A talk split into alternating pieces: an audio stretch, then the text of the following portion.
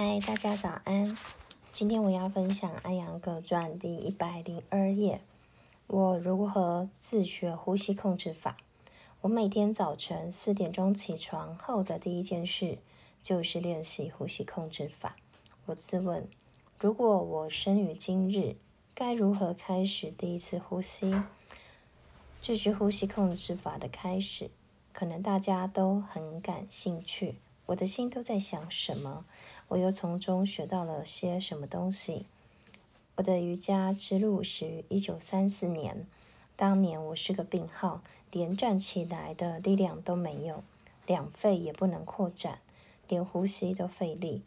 我开始练习体式，之后的境遇又逼着我开始教授瑜伽，因为不得不教，所以不得不学。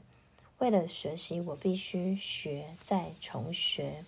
于是，学习这根锁链上的很多环节就开始动了起来，直到今天还在动，很自然。那个时候，我的胸部塌陷很窄小，于我而言，练习呼吸控制法是不可能的。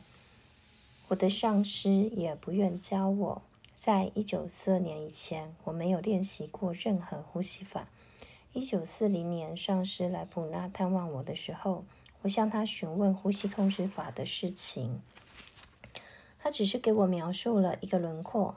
当然，我在那个年龄阶段，恐怕也只能够接受这么多了。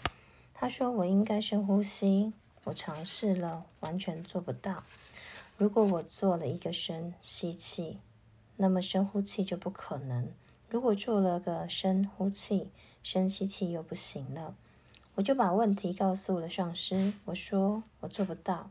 我问他应该怎么办，他说继续会做到的，但是以后的很长一段时间也没有能做成。我会大清早就起床，带着满满的热情。我应该坐下来。我有喝咖啡的坏习惯，年轻的时候就有了。我当年习惯于先来杯咖啡，去个洗手间，然后我会坐在莲花座中，想着现在我要练习呼吸控制法。于是我会在莲花座中坐一分钟，然后我的头脑会说：“今天呼吸控制法没戏了。”我一把手指放到鼻孔处，鼻孔就会反抗。我通常会喘气，所以就这样，那一天就过去了。这件事情一直持续着，即便是我结婚后，我也会叫醒我那温顺的妻子，说我必须要练习呼吸控制法，给我煮杯咖啡。我很懒，会在床上躺着，直到咖啡煮好。咖啡煮好之后，我才会去刷牙。妻子在我喝完咖啡之后，再回去睡觉。然后我会坐下来准备练习呼吸控制法，两分钟左右。没有正确的方法，我都做不了。于是我一次又一次的尝试，但是我相信我很长一段时间没有成功过。但是相信我，我很长一段时间没成功过。之后我开始练习一点凝视法。我曾经在一大块板子上用黑色的辐射线画一个圆圈，就好像发光的太阳一般。我想，既然做不了呼吸控制法，就来练一点凝视法吧。于是我开始不不眨眼的盯着图看，所以我的呼吸控制法就改成了一点凝视法了。我读过一些书，书上说，如果练习一点凝视法，你会获得诸多的能力。我曾经长时间的练习凝视，但是什么也没有练出来。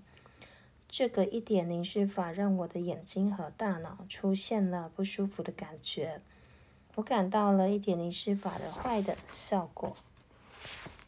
后来听说很多人因为练习这个练到失明，所以通过这段时间的摸索，我也学习到了很多的东西。今天我的分享就到这边，谢谢大家。